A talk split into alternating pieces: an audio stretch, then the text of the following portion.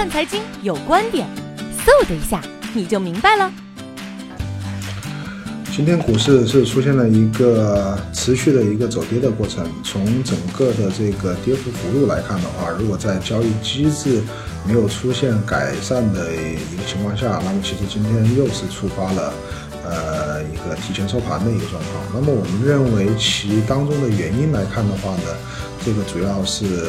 呃，有和市场认同的部分，当然也有部分是和市场这个不一样的。那么第一个来看的话呢，就是我们认为，呃，这个从市市场的三个层面上来看吧，那么作为这个企业的盈利来看呢，我们仍然还是在短期看不到这个企业的盈利。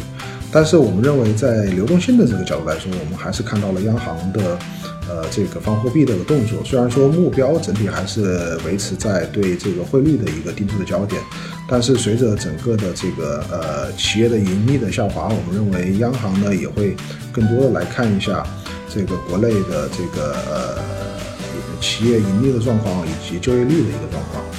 呃，那么第三个来看的话呢，就是我们认为主要还是来自于投资者的这个情绪。那么从投资者的情绪来看的话呢，我们觉得在猴年的这种猴性的这个特征应该是表现的非常的一个突出和剧烈。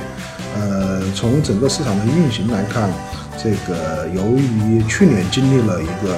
这个。快速的急跌，那么今年一旦当市场呈现出一个下跌的时候，投资者就会呈现出一个越跌越不敢买，越跌越会卖的这样的一个过程。但是我们认为，这个背后其实正好是值得我们去深思的。那么我们认为，在一方面，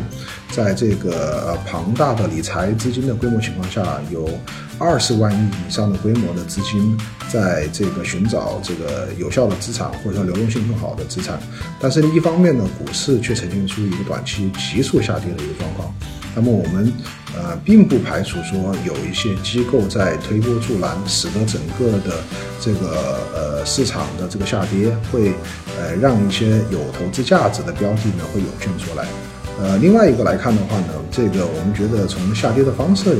也是有所差别的。如果整个市场是一个慢慢的阴跌的过程，我们觉得那是一个可怕的过程；而作为一个市场是一个急跌的过程的时候，觉得。反而能够在短期见到这样的一个中期的一个底部，并且有价值的公司会迅速的呃获得一个转手的过程。那么对于未来的市场的这个走好，也奠定或夯实了一个坚实的基础。这就是我们对于呃这个今天市场下跌的一个看法。